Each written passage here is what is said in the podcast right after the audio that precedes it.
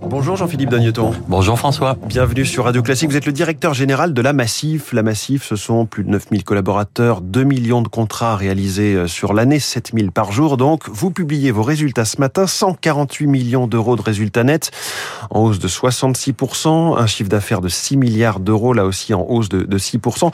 Vous avez de bons résultats, mais il y a cette conjoncture, hein, on en parle, ça se tasse avec des inquiétudes qui, qui se forment et qui s'amoncellent. Est-ce que vous aussi, ça vous inquiète? Alors si je peux rajouter à vos chiffres que vous avez cités, il y a surtout 5 700 000 sociétaires. Voilà, c'est ça le, cœur de l'entreprise. Oui, bien sûr, l'activité d'assurance, elle est euh, liée au risque intrinsèquement liée au risque. Donc on vit les activités, les changements, les transformations et les expositions, qu'il s'agisse de climatique, qu'il s'agisse de taux, d'économie, euh, évidemment d'inflation. Et la conjoncture n'est évidemment pas propice dans la période. Et ce qu'il faut relever, c'est les éléments de rupture. L'an dernier, on parlait de taux euh, durablement bas. Ici, on parle de reprise de taux, on parlait d'inflation faible, et désormais, on parle d'inflation forte et d'inflation structurelle. Donc, on voit que ces conjonctures fluctuent très très vite et qu'il y a une nécessité d'adaptation et d'ajustement dans un temps très court. Inflation très forte, disiez-vous à l'instant. Est-ce que vos tarifs, euh, avec tous les autres tarifs de la vie courante pour les Français, vont augmenter? C'est trop tôt pour le dire parce que les tarifs s'arrêtent en, fin d'exercice. Nous, on est à échéance annuelle, c'est-à-dire au mois d'avril prochain, 2023, et nos tarifs s'arrêteront en fin d'exercice. Mais on est pas de hausse d'ici là, en tout cas. Euh, pas de hausse d'ici là, puisque évidemment les contrats sont, sont réalisés et sont, euh, sont actés sur ces bases-là. Mais on sera, nous serons des observateurs évidemment très attentifs. Alors la stratégie de la Massif a toujours été la même. Ça a été de garantir le plus possible le pouvoir d'achat dans le temps, sans jouer d'à-coup donc évidemment, euh, si l'inflation perdure, il y aura des impacts et des conséquences, mais elles doivent être euh, le plus mesurées possible. Hum. Euh, vous faites aussi de l'épargne, évidemment. Est-ce que vos clients doivent s'inquiéter avec cette inflation? Est-ce qu'ils se précipitent sur l'assurance vie? Alors, l'épargne, les, souscripteurs ont beaucoup évolué dans la dernière période. Ils analysent les situations de crise et surtout, ils ne créent pas de mouvements de panique inutiles. Donc au contraire, ils peuvent réaliser un certain nombre d'arbitrages. Certains peuvent choisir un dépôt plutôt sécurisé, d'autres des éléments d'opportunité. Donc il n'y a pas de, de, mouvement de fond aujourd'hui observé en matière d'épargne et hmm. surtout l'épargne continue avec une bonne dynamique. Jean-Philippe Bogneton, directeur général de la Massif, on voit que les crises se succèdent, Covid, pandémie, hmm. inflation, guerre en Ukraine. Est-ce que ça, ça, ça, valide un petit peu euh, votre modèle? En tout cas, c'est ce que vous dites sur le fait qu'il faut être un acteur assez complet et pas être présent sur une seule branche de l'assurance et tout miser dessus. Oui, je, je pense que les besoins d'abord se sont élargis, euh, d'une part, et d'autre part, évidemment, il y a des effets de compensation dans, dans les situations des assureurs. Donc il faut être de plus en plus un acteur global, c'est-à-dire capable d'agir en automobile, évidemment, en habitation, en épargne, en finance, en santé, en prévoyance, et sur une dynamique plus générale de réponse aux besoins et de services. Je pense qu'en fait, les assureurs sont de plus en plus des assisteurs, et on le voit dans le volume de contacts que nous avons connu l'an dernier, près de 62 millions de contacts. Ça exprime quoi? Le besoin de rassurance, le devoir de conseil, euh, une, une vision plus large euh, du besoin présent et de l'avenir. Et par conséquent, être un acteur global, c'est être un acteur qui est capable d'apporter la réponse spontanée à toutes les situations.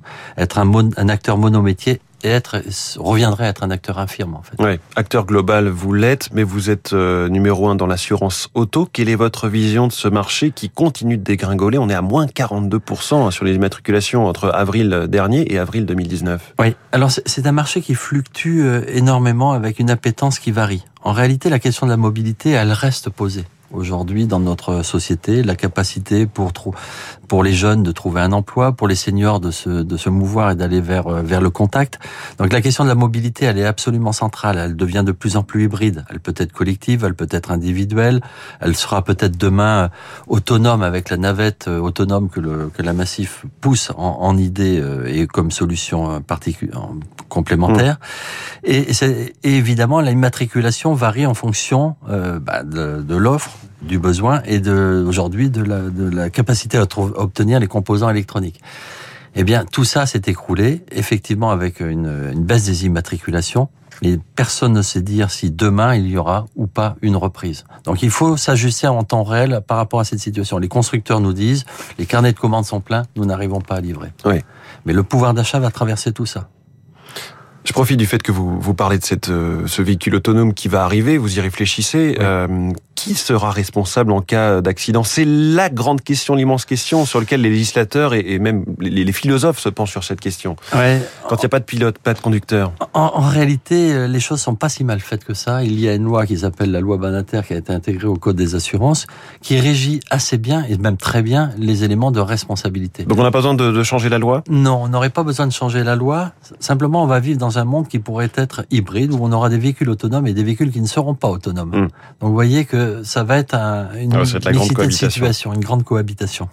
Autre euh, hausse en ce moment, celle des taux immobiliers. Vous êtes euh, devenu, euh, ou on passe de l'être, un courtier immobilier. Là aussi, ça s'annonce compliqué pour les acheteurs en tout cas, l'idée, vous le voyez par rapport à, votre précédente question, c'est de pouvoir avoir une réponse complète. Donc effectivement, un courtier en immobilier nous permet d'adresser tout, tout le marché. Ce d'autant qu'on est un assureur habitation, évidemment, mais qu'on est également un assureur en, assurance euh, emprunteur. Mmh.